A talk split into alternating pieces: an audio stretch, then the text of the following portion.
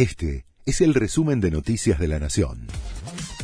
La Nación presenta los títulos del martes 7 de junio de 2022.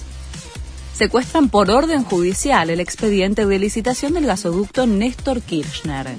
Fue luego de las denuncias presentadas en medio del escándalo que puso bajo la lupa el área de energía del gobierno, controlada por funcionarios de Cristina Kirchner.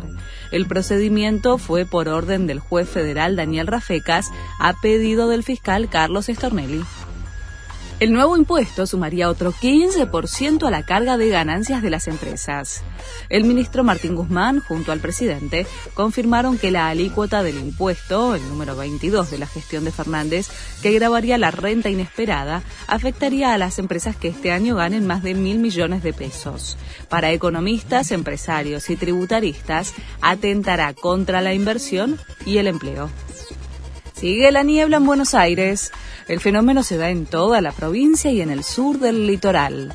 Por la reducción de visibilidad, hay demoras, desvíos y cancelaciones en el aeroparque metropolitano. Según el Servicio Meteorológico Nacional, el fenómeno se prolongaría hasta el jueves. Se inauguró la Cumbre de las Américas con varias ausencias. El presidente de México, Andrés Manuel López Obrador, confirmó que faltará porque Estados Unidos dejó afuera a Cuba, Nicaragua y Venezuela.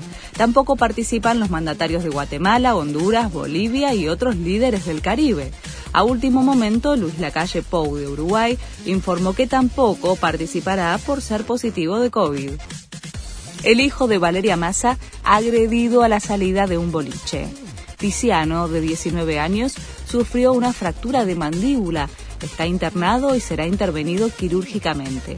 El hecho ocurrió el fin de semana en Rosario y el ataque quedó registrado por las cámaras de seguridad. Este fue el resumen de Noticias de la Nación.